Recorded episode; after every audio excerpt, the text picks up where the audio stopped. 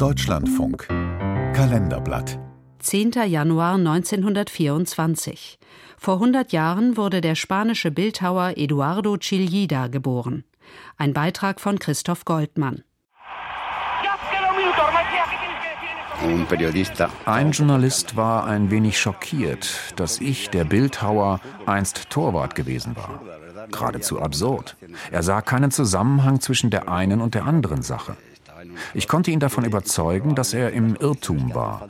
Denn wahrscheinlich ist das, was einen guten Torhüter und einen guten Bildhauer ausmacht, fast das Gleiche.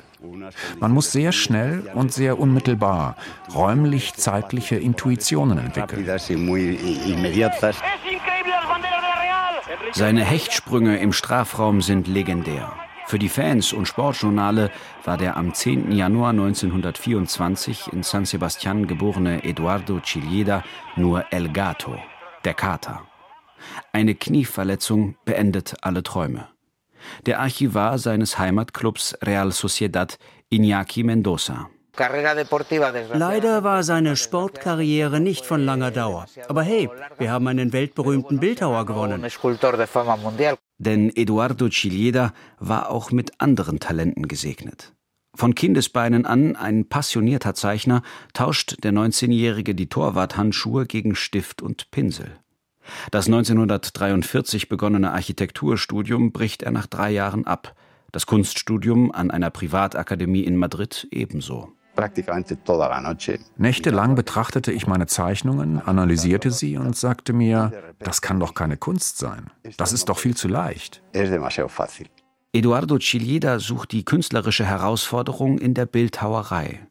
Er verlässt Madrid. Mit seiner Frau und einem Bildhauerfreund bezieht er 1949 ein Atelier in einem Vorort von Paris.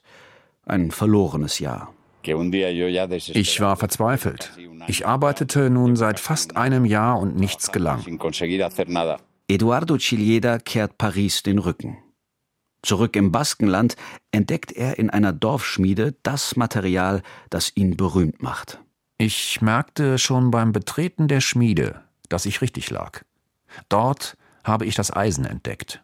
Aus verrosteten Sensen und Mistpforken schafft er erste rätselhafte, raumgreifende Eisenskulpturen. Und die Kunstwelt staunt. 1958 gewinnt er den Hauptpreis der Biennale von Venedig. In den folgenden Jahrzehnten fast jeden internationalen Kunstpreis. Aber die geschlossene Welt der Privatsammler und Galerien reicht Eduardo Chilieda nicht. Der Sohn Luis Chilieda. Mein Vater sagte immer, was einem gehört, gehört quasi keinem. Seine Werke sollten allen gehören, zum Genießen als öffentliche Werke. Ab Mitte der 60er Jahre erschafft Eduardo Chilida tonnenschwere, meterhohe, oft begehbare Skulpturen aus verrostetem Eisen oder Beton. Über 40 dieser Werke stehen auf öffentlichen Plätzen. Seine Skulptur Berlin vor dem Bundeskanzleramt erinnert an die deutsche Wiedervereinigung. 1977 realisiert Eduardo Chilieda vor der Steilküste von San Sebastian dann sein Meisterwerk, den Peine del Viento, den Windkamm. Vor der gewaltigen Kulisse von Meer, Himmel und Horizont ragen drei tonnenschwere, rostige Greifzangen in den leeren Raum. 1982 kauft der eiserne Baske auf dem Höhepunkt seiner Karriere und mittlerweile Vater von acht Kindern nahe San Sebastian ein altes Landhaus. Der Sohn Luis Chilieda.